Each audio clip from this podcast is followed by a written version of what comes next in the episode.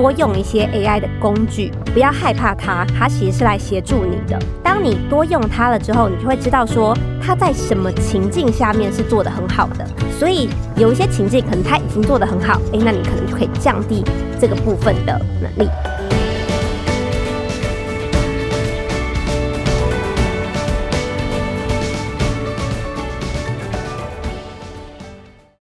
大家好，我是节目主持人杨玛丽，欢迎来到今天的哈佛人物面对面单元。我们这一周的主题呢是来分享《哈佛商业评论》七月号目前在市面上可以看到这一期杂志，在分享 AI 如何协助创新，尤其是现在这半年来非常红的生成式。AI 哈，我想每一个人每一天的媒体哇，大家都在谈生成式 AI 啊，如何改变工作啊，如何影响我们未来的发展啊。所以这一期《哈佛商业评论》的封面也是非常应景的哈，也是很多大众以及企业所关心的。那一连四天呢，我已经分享了这一期的封面故事，以及封面故事以外的《哈佛商业评论》其他有关生成式 AI 相关的文章。那这一期的封面主要是在谈说，这个生成式 AI 是不是可以协助我们提升。跟我们的创造力啊，如果善用这个生成式 AI 的话，事实上是可以把一些看似不相关的一些构想连接起来，然后很有系统而且快速的帮你判断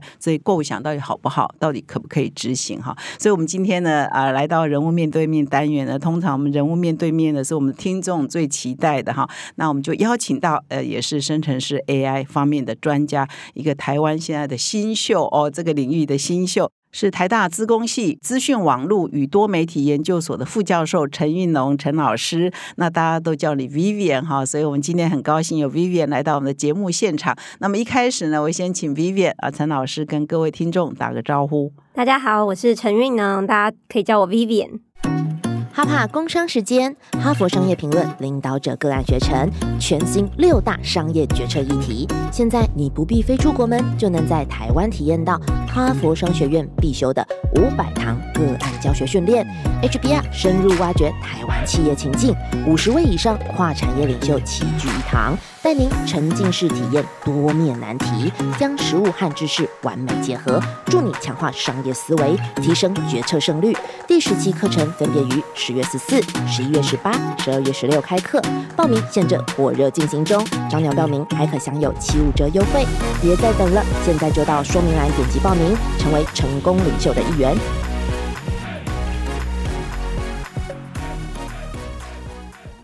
好，那么陈老师呢是现在也是媒体哇报道非常多的啊，因为你主要有几个呃令人觉得呃非常有有趣的点哈。第一个是说大家最喜欢写你放弃千万年薪啊，对，最喜欢写这个就是啊，为什么放弃微软的千万年薪要回到台湾来任教呢？那我也必须为台湾的呃各个大学教授抱屈哈，我们国家给的待遇真的是跟国外比，真的比较没有竞争力了哈。所以我们很多国外啊留学的博博士呢，宁愿留在美国啊，留在国外，或者要回来亚洲的话，可能首选又去新加坡啊，去香港啊，去大陆啊，老师的待遇都比较高嘛。台湾的公立学校也好，私立学校也好，教授待遇就是跟这些国家比起来是比较没有竞争力哈。所以大家会问你说，哎，为什么？待会儿来请教你，为什么当初哦放弃这个微软的工作，回到台湾来台大任教？当然，这不代表台大教职不够好啊，只是说相对起来，好像会觉得那个至少薪水高很多嘛哈。那是我在呃分享第二个时候，陈老师其实非常年轻哈，所以很多听众可能有些人对你熟悉啊，有些如果比较不熟悉，我稍微补充一下陈老师的背景啊。陈老师应该一路之优了哈，也是学霸级的，然后从北女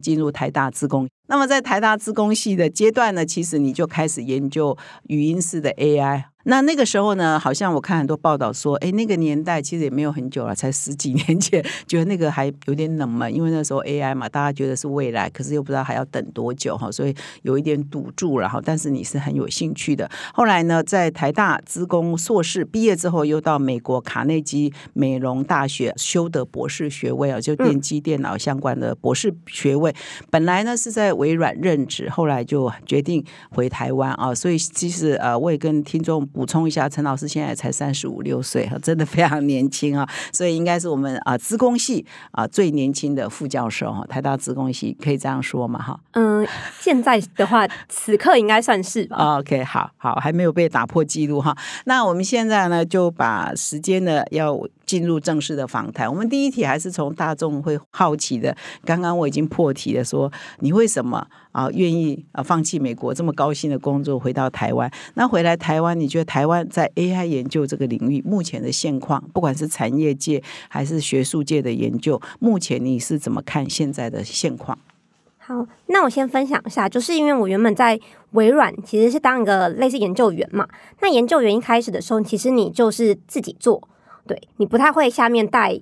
嗯，可能会有机会带一些实习生，但其实不会像老师一样可以带那么多学生。对，那我自己其实觉得带学生，然后可以做蛮多不同方向的研究，这个。嗯，这个过程还蛮有趣的。然后他们做的很不错的话，也有一些成就感。那当然，如果你当研究员，可能当到嗯变成是有点像管理职 （manager、leader） 之后，可能也会有这样的机会。可是他需要的时间可能会比较长，所以这是一点是我比较想要当就是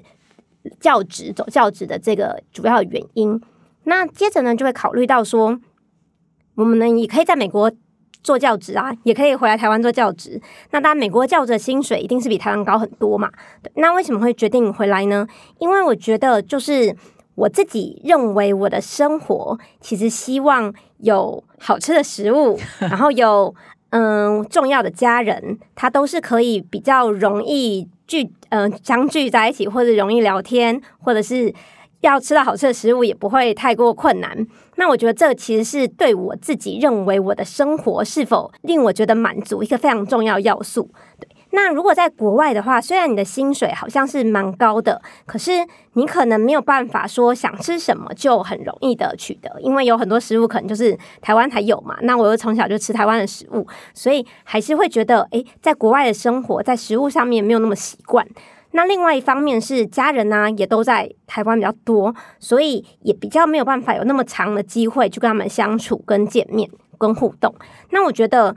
整体而言，对我来讲，嗯，生活上面的满足度，我是觉得在台湾其实是更高的。虽然你的薪资其实并没有那么优渥，可是我觉得整体而言，我是更开心的。所以我自己其实也不是因为有，就像大家所思考的，可能是有很大的理想，想说我一定要。教育台湾的贡献啊，嗯，当然还是希望能够带自己的学弟妹，让他们有很好的发展，这也是一块啦。但是更主要的，其实是我自己评估我自己，觉得回来对我而言是让我感觉更开心，对，所以我才决定回来。你在美国这个卡内基美容大学呃念硕士跟博士，一共待了几年？总共待了，嗯，加上嗯，算是。五年半，嗯，对，然后后面的半年多，然后是在微软，就差不多微软快待快一年，对，所以差不多待了六年左右。所以这六年呢，常常吃不到卤肉饭啊、鹅啊、蒸啊，或者看常看不见这个家人爸妈，就有觉得啊，就算我赚再多钱，这些都无法满足，也是很大的遗憾。对，就是对我自己而言，我更在意跟家人他们的相处跟。食物可以吃到我想吃的食物，比较开心。嗯，那所以啊，我看很多的报道也提到你说在大学的时候就决定研究 AI 嘛，哈，然后也提到说在那个时候其实也不过十几年前，二十不到二十年前，所以那个时候的 AI 的研究或者是产业的环境是怎样？跟现在比，到底差在哪里？嗯，好，那个时候因为它是智慧型手机才刚开始的时候。或者是还不算有真的开始，对，所以那个时候我们没有那么多的资料，所以 AI 这个领域其实过去传统的 AI 其实有一波的崛起，但是后来发现哦没有办法使用，所以后来就又再没落了下去。然后再下一波的崛起，就是发现有大量的资料、大数据，然后渐渐可以用一些机器学习的方法，把它越做越好。所以那个时候算是比较偏向比较。呃，没有到谷底这么惨，但是就是还没有到现在那么热门，就是因为大家会觉得好像离真实可以使用的场域还非常的远，而且在台湾的嗯业界，基本上那时候也没有什么公司是有在用 AI 的。对，所以如果你要去产业界工作，其实并没有那么多相关的工作的机会。对，那现在当然就是越来越多了。那在那个时候，几乎几乎是完全没有。所以你要做这个方向的话，可能还是以国外嗯工作为主。所以啊，这个听众一定觉得很难想象啊，我们现在的铺天盖地哦，然后想一说，不过十年前，二零零七才有 iPhone 哦，才有智慧型手机，然后 Big Data 大概是零八哦，大家在讨论 Big Data 云端啊，不过也是十五年前的事情，所以这十五年真的变化很大哈。对，所以我觉得我还算蛮幸运的，因为我走这个方向，其实就是我自己觉得它很有趣，所以我有兴趣想要去探索，想要去研究。那我会想要走学术界，当时也是因为我认为，如果这个方向嗯、非常冷门的话，那走学术界你还是比较能够做一些冷门的事情嘛，就不会有人因为现在不热门，所以就不投入这块的嗯研究。对，嗯所以学术界还是比较弹性一点。但是我又比较幸运，是刚好毕业之后，这个领域变得非常非常的热门，所以产业界也有非常多机会，所以大家就会觉得哇，产业界机会那么好，你怎么还愿意待在学术界？不过我还是就是我原本就是因为想要在学术界做我想做的事情，所以才嗯决定要念博士班，然后希望之后能够继续当教职。所以老师现在从呃硕士啊、博士一直到现在的研究，要不要跟听众介绍一下你主要的领域是 AI 的哪个领域？那比如说什么样的呃，比如我们接触到怎样的 AI 的功能工具是跟你的研究是相关的？好，嗯，我在硕士刚开始的时候，我做的是嗯语音相关的应用。简而言之，明确一点讲的话呢，就是我们比如说有声音讯号，然后比如说我们现在有个课程录影，把它录下来之后，诶，那如果我现在想要简单的了解一下，诶，这个课程里面它到底讨论到什么内容，所以我们想要有一个文字的摘要。那这时候怎么办呢？当然也可以有语音的摘要啦。那我们可能做的事情，可能就是我们要把声音讯号先辨识成文字嘛，然后再从这些文字的资料里面把重要的东西抽取出来，变成是一个你可以快速就理解的一个摘要。所以我当时硕士的时候就做了语音的摘要的研究，还有嗯，有点像是关键字，诶，在这里面这这段课程内容有哪些重要关键字，然后我可以把它自动抽取出来。对，那当时我是硕士的时候就做了这一块，嗯，然后后来到博士的时候呢，就是在这研究被动式的，已经算是渐渐越来越成熟，但是还有一块非常困难的是主动的互动，也就是现在是你有一段语音，然后我只是帮你把这段已经存在的语音做成摘要而已。但是如果是主动是有互动型的，就像是对话系统，你可以问他说：“诶，我现在想要订一个餐厅，你可不可以帮我订餐厅？”然后他可能会回答说：“诶，你要告诉我说你想要订什么类型的餐厅，想要在什么地点，嗯，价位想要怎样？”然后他就会再告诉他说他的需求，然后他就帮他。嗯，理解他的需求之后呢，再帮他去订餐厅，所以他的互动其实是会更复杂的，会比过去诶，我全部东西这个声音都录起来，然后我只是做一次的，有点像是资讯的处理来的更加困难。所以，嗯，研究所就是去美国念的这段时间，我其实就专做对话式的研究。对，那过去语音式的这种对话，很多困难的地方是在语音辨识的不好，比如说。诶，辨识不好后，就代表我没听懂你说什么。你可能说泰式餐厅，我很听成台式餐厅。如果你说你要的是台式餐厅吗？还是泰式餐厅呢？我还要再一直跟你确认。对，那现在语音辨识越来越好了，我们可能就可以做到更多。诶，我不用跟你多次的确认，可是我要决决定说，诶，我要怎么问才会更有效率的帮你完成订餐厅的这个任务？甚至是你可能一开始进来的时候，你只是说，哦，我肚子好饿哦。然后我可能就知道，呃，你肚子饿，那你应该就要去吃饭，所以呢，我就要帮你订餐厅，对，所以呢，我就要跟你说，诶，那你要不要我帮你订餐厅啊？然后如果你接受了我的提议，我才开始帮你订餐厅，对，所以就会有各式各样的不同的衍生就可以出现。哎，所以 Vivian，你现在分享的这些跟我们现在看到生成式 AI 是一样的东西嘛？哈，对，算是相关的。对啊，我们现在也是 Co-Pilot 说帮你摘要你的会议记录，对对对对对对对 好对或者对，所以 Copilot 上面摘要会议记录，那完全就跟我硕士的时候做的那个是非常非常相关的。嗯，还有你刚刚说对话，跟我们现在的生成式 AI 不是就是一个对话吗？对，就是像 ChatGPT 这种，它其实就的确就是用对话的方式来，嗯，来让你获取你想要的资料，或者是让你可以进行你后面想要进行的一些动作。嗯，对。所以你回台湾是哪一年？二零。二零一六，所以当你看到去年年底这个 Chat GPT 公布了之后，你当下的感觉是怎样？说这个不就是我们一直在做的研究吗？还是怎样？会啊、没有，应该是说会觉得哇，它的效果真的是已经到了快要可以接近大家在日常生活中可以使用的情境了。因为过去当然我们做了很多这样的研究，可是你还是会觉得好像不够好，或者是要真的用在真实的场域，好像还是有一点难度。对，因为真实的场域，我可能想要把它用在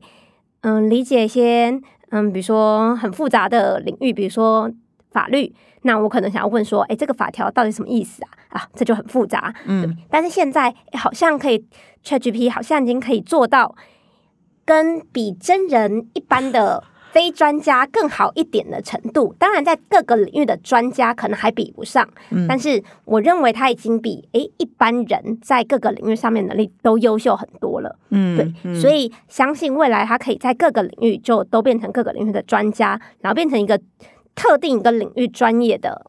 类似这个领域的 Chat GPT，嗯，那么所以你现在在台大哦主持的研究都是跟这些都是相关的嘛？对对对。所以跟业界有些什么合作呢？现在产学是怎么合作在这个领域？嗯，产学的合作其实还蛮多元的。举例来说，有一些嗯，有一些业界他可能是比较想要你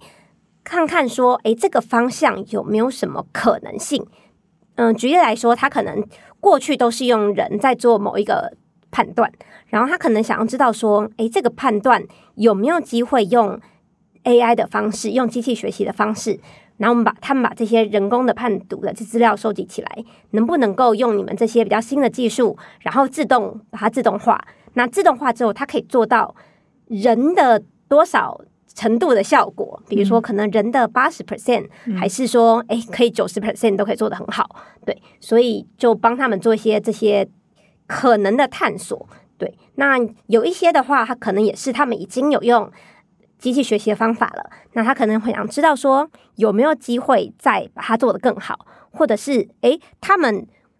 不知道他们要做什么，但他们有很多资料。他们就问说：“诶，如果这些资料的话，有没有可能性？有什么东西？然后我们帮他们做探索。”嗯嗯。所以呃，这半年来的发展，关于生成式 AI，你的感受是怎样？我觉得有一个很重要的，就是如果我们不太熟悉的人，可能会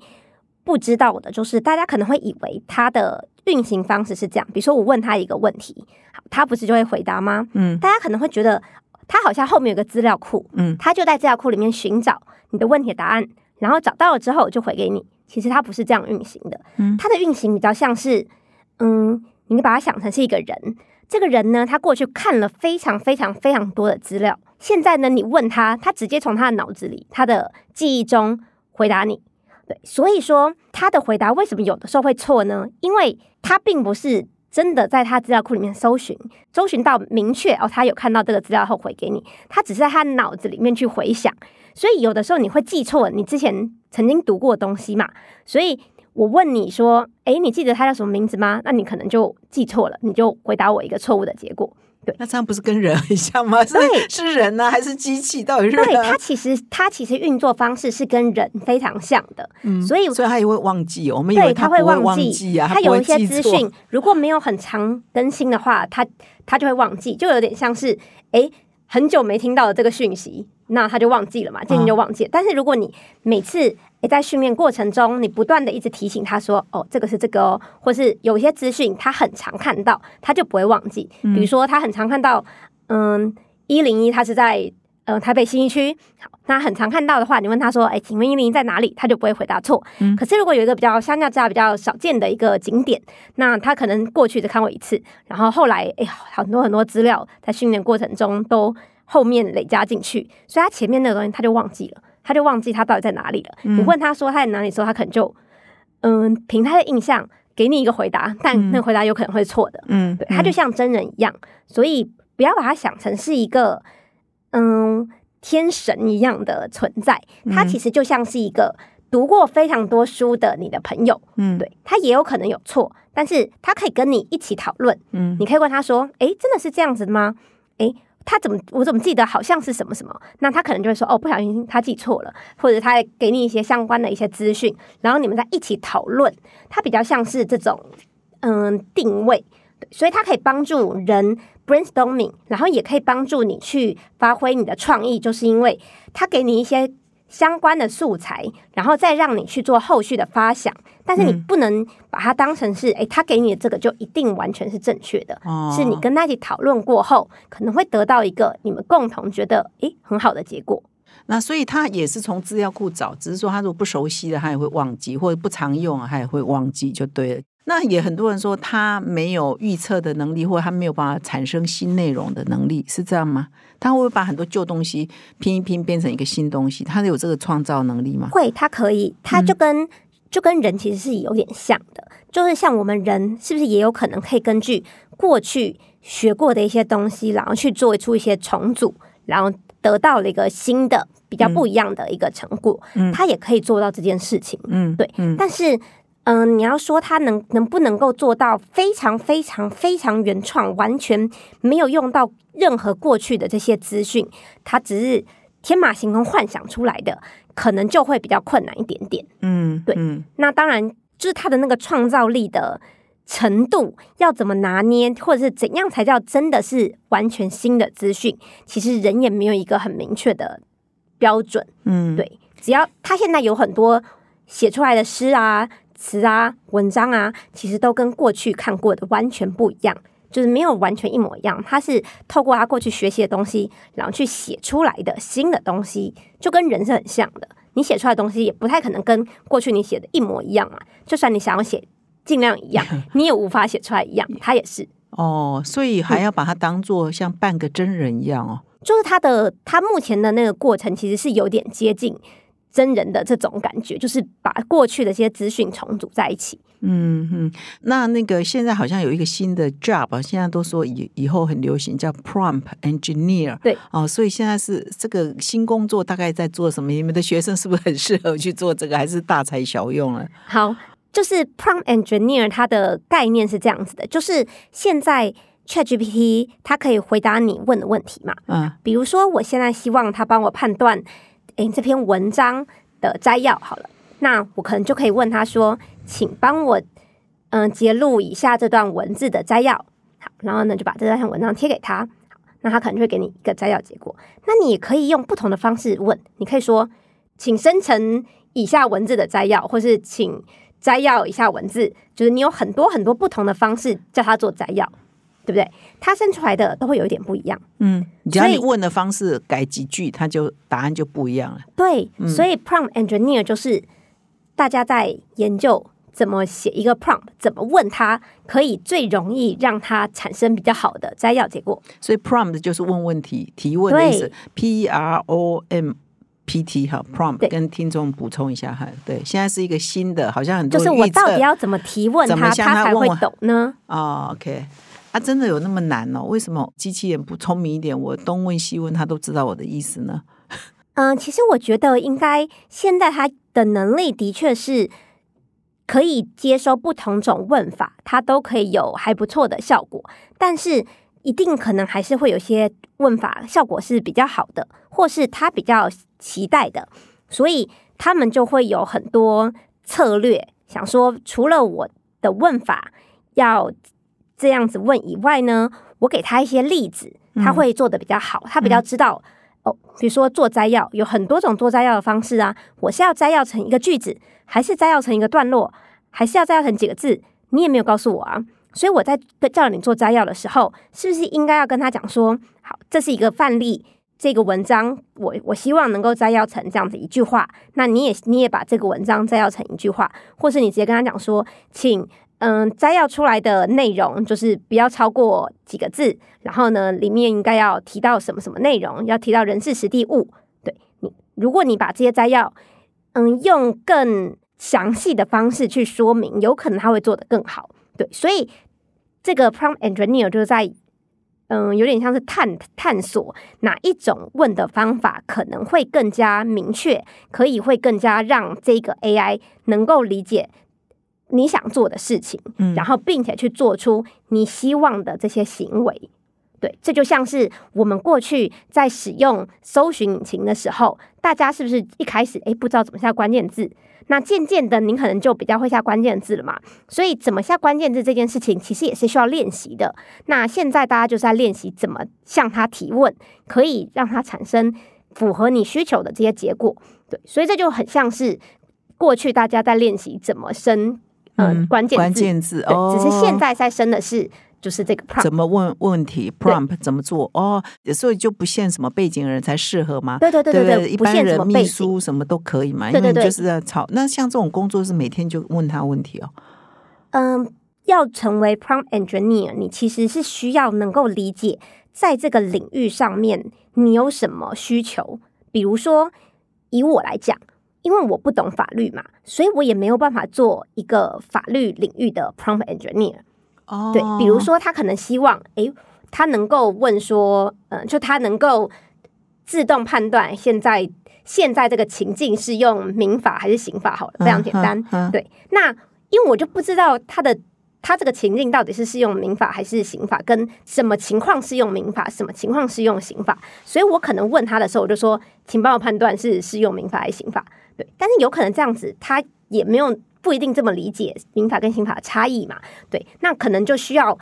一些更明确的描述，比如说什么什么情形比较容易适用民法，什么什么情形比较适用刑法。然后，那如果以下这个情境，你觉得是适用民法还是刑法呢？用这样子的提问方式，有可能他会做的比较好。但是因为我自己没有这个 domain knowledge，所以我没有办法把这些内容放在里面，所以我不一定有办法在法律这个领域写出很好的 prompt。那能够在法律领域写出很好的 prompt，通常都是对这个领域已经有一定程度的理解，然后他在这个领域上面再加上 prompt 的这些能力，然后再去练习怎么使用 prompt 的这个功能，然后再加上他的 domain knowledge，在他的领域才可以做到很好。对，所以嗯，我觉得 prompt engineer 虽然它看起来好像是一个职位，不过我觉得它会根据它的应用的场域，会有很多不同需求的 prompt engineer 出现。他应该要是跨领域的专家，就是他应该是要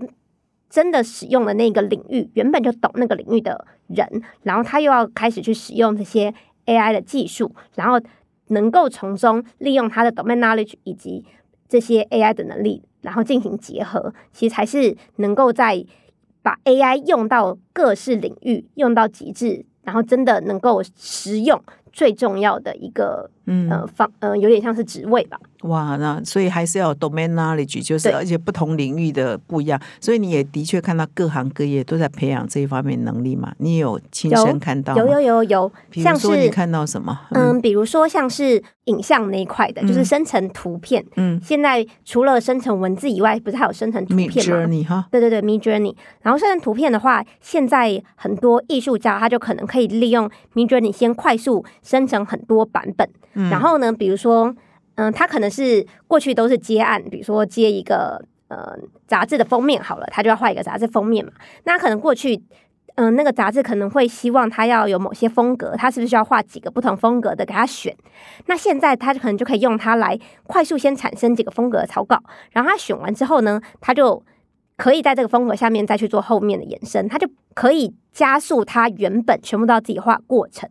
对，然后这是影像的生成嘛？你的建议会，如果我真的有走过这个流程，是不是要跟受众，就是说，哎，我这个是有 Mid Journey 协助的哦，我这个是有 Chat GPT 协助，需要 announce 这个吗？会不然不然会不会有道德问题？如果你在流程当中的确用这些呃生成式 AI 来协助的话，需要公告吗？嗯，这个是一个蛮好的问题。现在其实有很多人在讨论这件事情。那我觉得，其实，嗯、当然有现现在这个阶段，可能都公告一下是比较保险的。比较但是 safe 哈，对，但嗯是当我相信到未来，就有点像是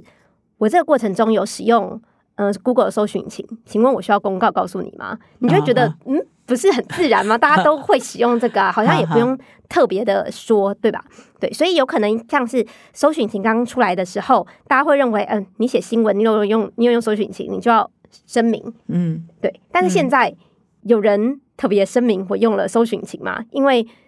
本来 default 你大家都会去用嘛，你这样资讯才会完整啊，才会就是保证它比较真实啊。对，过去可能是都是要去那个图书馆嘛，然后后来只是改成是搜寻引擎，那只是现在是把搜寻引擎变成是另外一种工具。对而已，对，所以当然一开始在刚开始发展的时候，可能还是都先嗯，有点像留个 reference，让大家知道说，哦，这是其实是有 AI 协助一起辅助生成出来的。但是我相信到未来越来越普遍之后，这个声明可能就不一定需要了，因为大家可能就会 expect 本来就都是会使用这些工具。对你如果完全从完全没使用，可能才要特别声明，我这是完全没使用，我这是一笔一画画出来的哦。那其他的可能就都不是这样。哇，所以以后真的是真假难辨，会不会？嗯，还好啦，就是我觉得他大家可能就是要关注的点，就是在这一个资料上面，或者这个图片、这个文章，它是真是假，到底有什么差别？比如说，这个文案它是人生的还是机器生的，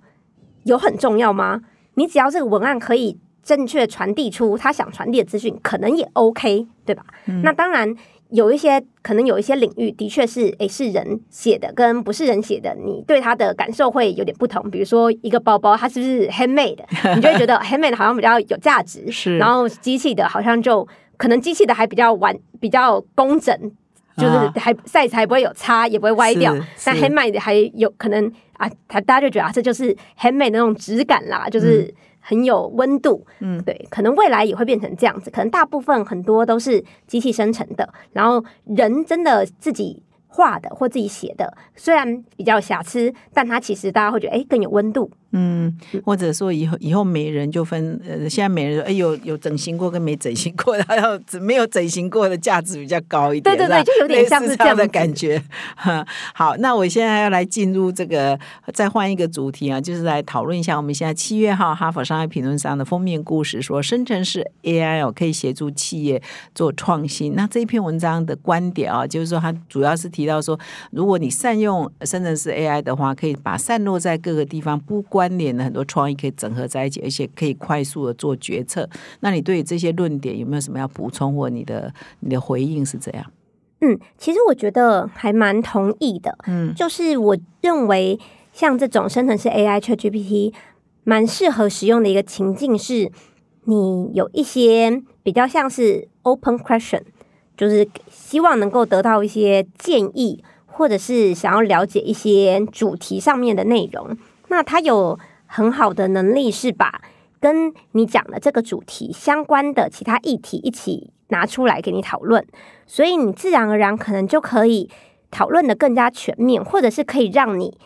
嗯，原本你可能只能想到 A、B、C，那他现在帮你想到 D、E、F。对，所以你现在就 A B C D E F 全部的你都可以一起在你的脑中去做下一步的思考，下一步的推进跟幻想。所以，嗯，他就像是，所以就像是你的一个好朋友，他给你，他跟你讲一些，然后你自己有一些，你跟他讨论，然后。你们的这些论点其实可以合合在一起的，然后你们也可以一起，你可能可以问他说：“诶，那有没有人把这个用在这个啊？然后通常他们是怎么用啊？那为什么这样用好还不好啊？然后去做一些后续的发想。”对，所以我觉得它的确是可以帮忙产生很多相关的议题，然后也让你在做决策或做创新的过程中，可以有比较充足的这些资讯来让你去。思考来让你去整合，但是当然很多到底可不可用，还是需要一些专专业的知识。有可能他给你一些哦可能的方向，但很多方向可能是嗯不可行的，或是嗯还不知道到底要怎么用才可行。对，那他就给你这些素材，然后跟你一起讨论。那你可能会在过程中诶想到诶这样子好像可以试试看，然后你就再用你的专业的知识，然后再去做后续的尝试。对它是可以给你这些素材，我觉得是非常有帮助的。所以我看那个 HBR 上的文章啊，特别提到说，其实很多创新的成本都是很高的哈，而且很多 idea 来，比如说你海选很多创新，哎，也没有时间去过滤啊，这可行不可行？所以 AI 真的在这一方面是可以帮上大忙的，哦对，然后帮你初步的筛选跟判断可行不可行。如果你善用 AI 的话，还是可以做到一些功能的哈。对，我觉得它可以帮你。就是比如说列出可能很多 idea，嗯，然后这些 idea 的细节也可以透过询问的方式，嗯，让你得到比较多的可能的细节，然后你之后再去判断说这个是不是可能可以用的，嗯，对。那过去可能你一开始要列出这么多 idea，可能就不一定那么容易，然后这些 idea 可能都是非常抽象的，要怎么具体化你也不知道。对，那现在他可能可以帮助你，跟你一起讨论，诶，有没有可能具体化的方向到底是怎么做？那讲完之后，你再去判断，诶，是不是真的实际，嗯是不是真的可行？嗯，嗯对，所以，还是需要专家的知识最后去做一个判断的。但是他可能可以在很多过程中去协助你把这边的资讯变得更充足，然后协助你去做最后的判断。嗯对。那你观察，因为你在大学任教，现在的大学生会不会很紧张这个 AI 趋势跟他们未来工作的关系？会啊，会啊。我们系上有很多，也不是很，也不一定很多啦，但是就有听说有一些学生他们就很焦虑，因为、呃大家可能会觉得，诶 AI 这么热门，他们应该要感觉是既得利益者嘛，就嗯大家都需要 AI 的人，都需要工程师，怎么会工程师反而焦虑呢？对，那他们焦虑的点是因为现在这些 AI 它也可以写程式写得很好，对，那难最后他他们写的程式。写的，他们现在就觉得写的好像没有这个 AI 写的好，会不会未来他们的工作其实也被 AI 所取代了？对呀、怎么办呢？会不会对他们其实也会焦虑这像画件事情。家画的没他好，画插画的话没有 Mid Journey 好，会不会被取代呢？对不对，所以这。这这个概念其实是一样的，所以我们会说，比如说以画家来讲，如果他的这个这个画家他的工作或他的能力过去都仅止于他就是把一个既有人家已经嗯、呃大概有的这个嗯、呃图草稿图，把它画成漂亮的，那他的确就会被取代。嗯，因为他就是只是把这个创意的已经人家已经有创意了，嗯然后他只是把它画出来而已嘛。嗯对，但是可以利用 AI 让他自己的工作变得更有生产力的是这些艺术家是他的创意非常非常多。嗯，对，但他只是没有时间能够快速的画出那么多他的哦想法的这些艺术家，现在他就可以利用这个工具，把他很多各式各样的想法很快速的实践出来。哇，对哈，对，因为有可能很多图，你你会觉得那张图很漂亮，很有创意，是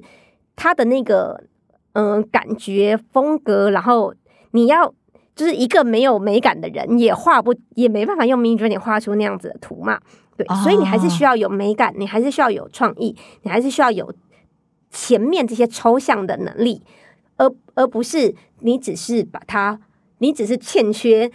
嗯画笔的能力把它画出来。嗯，就是它是有很多个 level 然后，问对 prompt 就可以帮你执行就对了。对，就是他你要有脑中要有这个想法，嗯，对，但是没有艺术天分的人，像我，可能脑中就没有 这个想法，对，哦所以是画也没有办法让他去画出我脑中想的这个内容，哦或者我脑中想的内容就比较贫乏。对哦那我觉得就是，如果是程就是软体工程师，其实也是一样的。如果你你是停留在诶，大家已经把所有的城市都规划好了，跟你讲输入你，然后你希望能够写出一个城市输出，就这样。那当然，你只会做这件事情的话，的确很容易有可能未来就被 AI 所取代。但是一个软体工程师，他的能力其实不止仅止于全部东西都定好之后，你只是把它写成是写出来。因为首先一开始，诶，你需要一个城市，你可能就需要跟这个客户沟通说，他这个城市可能，嗯、比如说他有什么，嗯，资源上面的限制，跟它有什么资料是可以进来的，然后它的哪一些东西有存在云端，然后这些有点像是 soft 的讨论之后，它才能够规划出哦，我这个城市的一开始要吃这些东西，然后输出要这个，它这其实帮你写一整个城市，前面有很多流程，最后才会定下来说哦，这个是我们城市的输入，这是我们城市的输出。当然，最后这一块 AI 可能可以帮助你，可是前面的很多东西，它是呃，现在 AI 还没有能力去做这些事情，对，或者是还没有真人来的那么的好。所以现在学生以前的学生，他的能力要在学校的时候要培养的是哪几种关键能力？现在因为有了生成式 AI，所以他的以资工系来讲，他的能力呃训练是不是要改变？改变成为训练他的原创吗？还是训练什么？嗯，我觉得不是训，嗯，应该比较不像是训练原创，而是训练比较像是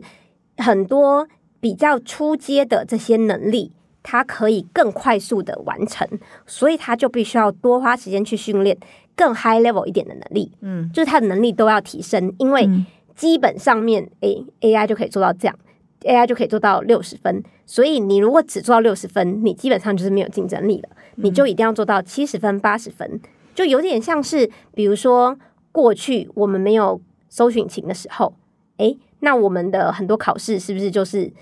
就就像是现在的 close book 的考试嘛，那我没有办法查，所以呢，我就是要把它背起来。所以你越会背的人，可能就会考越高分。可是你看，当然出社会之后，很会背的人有用吗？不一定有用啊，因为其他他只要他虽然没有背起来，但他可能很快速的搜寻请一搜，他就可以找出答案了。他如果比较知道怎么去下关键字，比较知道怎么去组织这些资讯的，说明他最后的成果会比很会背的人来的更好。嗯，所以他需要的能力就不再只是把这个东西记得，而是我能不能够组织资讯、组织的完善。嗯，对。但是现在我们的这个工具又在进阶了，从搜寻引擎变成是这种生成式的 AI，所以大家的能力就要再次的提升。我们要能够知道说，诶，当 AI 现在给我回应之后，我能不能够判断它到底是不是在胡说八道？它到底讲的是不是可用的？是不是可行的？是不是有错的？这个能力我们就必须要能，嗯、自己需要掌握，而不是我们过去可能是诶 Google 搜出来的，应该就会假设它是对的嘛，对，然后我们就会直接把它用了。所以我们需要的就是怎么把这些资讯整理好。但是现在是，诶，我们问出来资讯还有可能有错哦，你要有事实查核的能力，去查证里面他给你的资讯到底是正确的还错误的，他给你的城市码到底能不能用，他为什么这样写，你要能够判断说这里到底有没有符合你原本这个城市想要的这些逻辑。对，那这你还是要这个领域的专家，你才有办法判断嘛。嗯，所以啊、其实我们这一周的轻松读，就是礼拜一到礼拜四有分享几篇 AI 的文章，其中另外有一篇是谈五大行动让你不被 AI 取代哈。所以老师没有看这篇文章也没关系，但是你会说，那老师啊、列的呃有哪些原则是可以提醒我们所有的呃工作者说你要怎么做才不会被 AI 取代了？比如说你要更进阶，那除此之外还有什么提醒？嗯，首先第一点，我会鼓励大家可以多用一些 AI 的工具，嗯对，不要害怕它，因为它的它是一个工具嘛，它其实是来协助你的。所以当你多用它了之后，你就会知道说，诶，它在什么情境下面是做的很好的，什么情境下面好像还不足。对，所以当你知道之后，你就知道，诶，哪一些情境是你应该人可以多花一点时间去努力跟他一起做。有一些情境可能他已经做得很好，诶，那你可能就可以降低这个部分的能力。而且其实另外一个可以思考的方向就是，嗯，我们的能力可做得好的，跟还没有办法做得好的，以及我想做，我想不想做的，有一些事情是你喜欢做的，但是你做不好。比如说，我可能觉得画出一张很漂亮的画，我觉得很喜欢，可是我不会嘛，所以这个时候 AI 就可以帮助我跟我一起画，AI 可以教我怎么画。那如果有一些事情可能是你很擅长的，然后 AI 不擅长，那这就更好，因为就就代表你可以更精进这个能力，让你不被 AI 所取代。举例来说，就像是刚刚说到的，他要发想一个有创意的画面，这件事情 AI 就没办法嘛，不一就不一定有办法能够做的跟你一样好。嗯对，那当然这也取决于你自己本身的能力。那跟诶，现在你发现 AI 常常就是会讲错话，或者是讲的内容都是有错的，那就代表他在是否符合事实正确性上面还有待加强。那我们的呃生，我们如果可以多精进一点如何做事实查核的能力，那我们其实就可以跟 AI 一起互相呃互相辅助，他帮我找出大量的资讯，但是我能够多做一些事实查核，让找出来的这些资讯都可以符合正确的资讯，然后我后面才才能供我使用。人可以做后面这个事实查核多一点，嗯，嗯所以你这样跟你的学生说，他们有没有减少焦虑？会会会会，我当 时就很多就跟他们讲说，让我们来问问 ChatGPT，软体工程师会不会被 AI 所取代？哦，对，ChatGPT？也是说，就是他觉得不太可能，就是他就讲了，有一些很 soft 的这些 skill，其实并没有办法 AI 没有办法做那么好，那还是需要人来执行，但他可能可以在某一些程度上面来辅助你做的更快速，像是它可以帮你把城市码写得更漂亮啊，变得更有效率啊，或者是你想要一些测试的范例，它可以帮你先生成一些测试的范例，让你在做测试的时候更方便、更快速。对，但是还是有很多部分其实是需要真人来把什么，有点像是什么任务，你可以把它说到够精确，让 AI 做这个精确的这一块，但是旁边周边的这些还是由真人来做。嗯，所以以前呢，我们在探讨这个全球化的年代，有特别提到说啊，你很多工作都可以找最便宜的、最有竞争力的国家或地区就帮你做，但是有一些工作不会被取代，比如说在地的。呃，跟体验式的，比如说你是美发师，你不可能跑到大陆去理个头嘛，哈，或者是你是餐厅，你不可能说我今天想要吃什么菜，特别搭个飞机去哪里吃那一顿午餐嘛。所以厨师啊，或者是什么美发师啊，或美容，就是什么，比如芳香精油呃按摩的这些，大概不会被取代。所以在 AI 时代，是不是这些也是一样最 safe 的，不会被取代？这个我也是想要多分享一下，就是在过去，我们可能都会比较。嗯，认为白领的工作是比较嗯高尚的，对，然后比较不会被取代，就是用脑比较多的。但是，嗯，所以大部分的人可能过去都嗯太过于追求这种，就是相较之下比较白领的工作，因为有些不一定是每一个人都适合嘛。有些人可能就是他脑子可能比较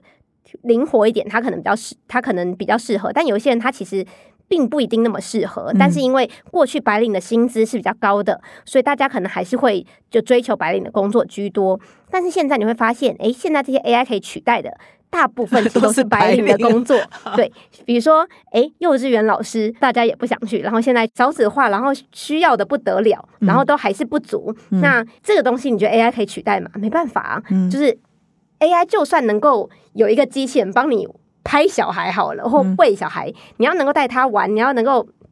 跟他互动，这其实都还要能够完全用 AI 做，其实还非常非常非常久啦。对，如果这个都可以 AI 做的话，大概什么东西都可以 AI 做了。对，所以反而变成是有很多过去是蓝领的工作 更加的嗯有需要，对，更加的稀缺，然后更加的不可被取代，所以反而是会让大家造成一个哎重新去思考说。哪一些工作，你到底要做哪一些工作？其实你还是要最终要面对的是你自己到底想做什么，而不要被这个世界或者是此刻现在的薪资所局限。不是因为现在这个薪资好像好像比较好，所以你就一味去追求这个工作，但是最后发现，哎。这个工作有可能被取代，然后你又选了一个你可能没那么喜欢的工作，你就会变得很痛苦。嗯，所以这也是提醒说，还是要 follow your heart，就是说你喜欢做什么，那也不要太在乎目前的主流价值观。比如我刚刚讲的厨师啊，也可以做到很好，而且餐厅是搬不走的。你要吃我这一位，就只有来这里。当然可以外卖外送啊，哈，但是还是跟到餐厅去体验还是差很多。但是也很难外卖外送到外国去嘛，哈，所以还是你要在台北。就像你为什么要回台湾，也是跟这个有关嘛，哈。哎，就怀念家乡这一位啊，在美国西雅图也吃不到啊。对对对，没错。所以大家可以去认真思考，说，哎，到底要追求哪一个方向的工作？其实还是要 follow your heart。嗯。哇，跟老师聊得很愉快哈，也学习到很多。所以我看这一段时间 AI 实在是太红了，带动呃美国的股市也好，台湾的股市也好，哇，都是 AI 概念都爆红。所以也有一些人在提醒哦，这会不会是泡沫啊？这会不会过热？那老师有这种担心吗？我其实还是会觉得，的确有可能会过热，但是我觉得不至于到泡沫，因为泡沫的泡沫比较像是。如就是如果你发现它完全没办法做，嗯，那它当然就会泡沫掉。嗯，但是现在已经很确定是某些东西已经做了，然后也的确可以做，没错。对，那所以有可能大家因为现在哇很热很热，所以高估它。但是我不觉得它会泡沫掉，它可能会诶后来就掉下来一点点，但是它其实长期看下去，它其实是还是不会掉下去，掉到谷底，它就是这样。稳定稳定的，然后之后可能会在有机会再成长。很多人会说，我们可能会高估它三年的高估一个技术三年带来的影响，但是呢，我们常常会低估它十年带来的影响。哦，OK，高估三年的影响，就是你可能会觉得哇，现在短期内就会怎样怎样。对对对对对，但其实可能并没有真的像你想象中那瞬么快。间那么快，但是但是其实十年你就会发现，哇，影响非常非常的多。哇，就像你从搜寻引擎刚开始出来，你可能就会想说，哦，好像可以做到很多，但后来就想说，嗯，好像也就是就是一些资料而已嘛。嗯对但是你看，你看这十十多年来，如果没有搜寻引擎，有很多东西可能就没办法。然后还有比如说像云端，你应该想说云端、云端、云端是要干嘛？只是把它东西存在一起。但是如果没有云端的技术，资料没有办法汇整在一起，诶，这些 AI 技术就不可能出现，就没办法做得好。然后很多很多很多东西都没有。嗯。哇，所以各位听众，这个很好的提醒哈，所以我们不要过热、过度、瞬间过度期待，然后之后又忘记了 要做它，所以它是长远影响已经在产生了，对对对只是说它不一定短期内就大爆发到所以大家。如果公司要规划的话，可以分成短期的规划跟长期的规划，其实都要走。短期如果你要很快速感觉可以跟上的话，你可的确就是要现在赶快用一些比较新的资源，但是你也要思考说。诶，长期看来，你是不是应该要去规划你的公司的，比如说你的组啊，是不是需要建制一些，嗯、软体工程师啊、AI 啊等等的这些 group，然后才能够在你现在之后未来，比如说智慧转型上面，可以渐渐的有发展。因为现在其实很多产业，它可能都是把这一块外包给别人做，对他觉得，嗯、就他们不会做嘛，然后外包出去。可是当这个越来越重要的时候，你还能再外包吗？你如果再外包下去的话，会不会你自己的公司的价值可能都就最后都被外包出去了？嗯，他之后会不会那一间外包公司最后就把你这个整块吃掉了？有没有可能？也是有可能的。对，所以这个公司就要开始思考说，长久下来这一件事情到底是不是需要外包，还是我此刻先外包，但是我同时也在规划自己去建制这些内部的团队，然后去做这件事情。好，我们今天呢非常谢谢我们这个台大资工系最年轻的副教授陈玉龙陈老师啊，大家都叫你 Vivian 来到我们的节目现场，来跟我们分析一下这个 AI 哦最近的发展的趋势，以及我们要怎么面对它、运用它、理解它，跟拟定未来中长期的规划。所以我相信各位听众跟我一样都学习到很多。那我们在节目的最后呢，也是请这个 Vivian 有没有最后要补充的、要提醒的，怎么面对这个 AI 新时代？态度要怎么样，或者学习的能力要加强什么？最后再跟听众做最后的提醒。就是把 AI 当成是你的朋友，不要把它当成敌人。你跟你跟他不是竞争的关系，它是一个工具，可以来帮助你，可以 empower 你的。对，所以不要害怕，就多去使用它吧。有可能有一天出现 AI 主持人，我就不用这么累吗？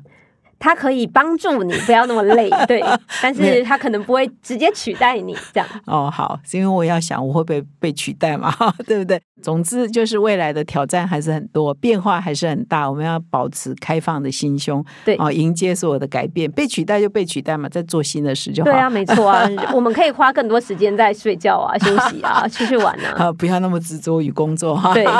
好，我们今天呢，谢谢 Vivian 陈老师来到我们的节目现场，谢谢大家也谢谢各位听众的收听，我们下礼拜再相会。谢谢 Vivian，好，拜拜，拜拜。